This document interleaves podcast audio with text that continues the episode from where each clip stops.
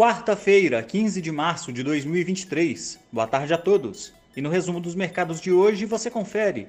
O Ibovespa terminou o dia em baixa de 0,25%, aos 102.675 pontos, puxado por papéis ligados a commodities, com receios de que os recentes acontecimentos do setor bancário contaminem a economia real. Como outros destaques, na ponta positiva, as ações da Alupar em alta de 1,19%, foram impulsionadas pela notícia de que a companhia recebeu autorização do Operador Nacional do Sistema Elétrico para operar a linha entre Minas Gerais e Espírito Santo.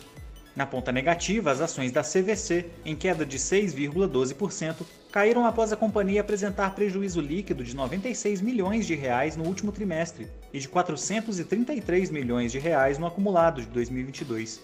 O dólar à vista, às 17 horas, estava cotado a R$ 5,29, em alta de 0,70%. No exterior, as bolsas asiáticas fecharam em alta, incentivadas por dados da indústria e varejo da China, que registraram crescimento da produção industrial na ordem de 2,4% no primeiro bimestre do ano, enquanto as vendas no varejo chinês avançaram 3,5% no mesmo período. No Japão, o índice Nikkei fechou em alta de 0,03% e na China, o índice Xangai Composto avançou 0,55%.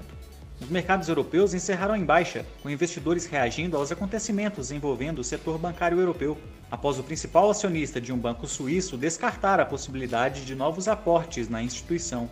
O índice Eurostock 600 recuou 3,01%.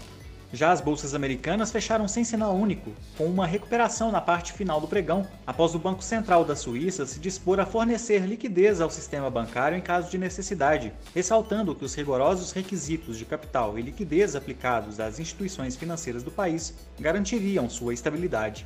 O Nasdaq subiu 0,05%, o S&P 500 recuou 0,69% e o Dow Jones fechou em baixa de 0,87%. Somos do time de estratégia de investimentos do BB e diariamente estaremos aqui para passar o resumo dos mercados. Uma ótima noite a todos e até a próxima!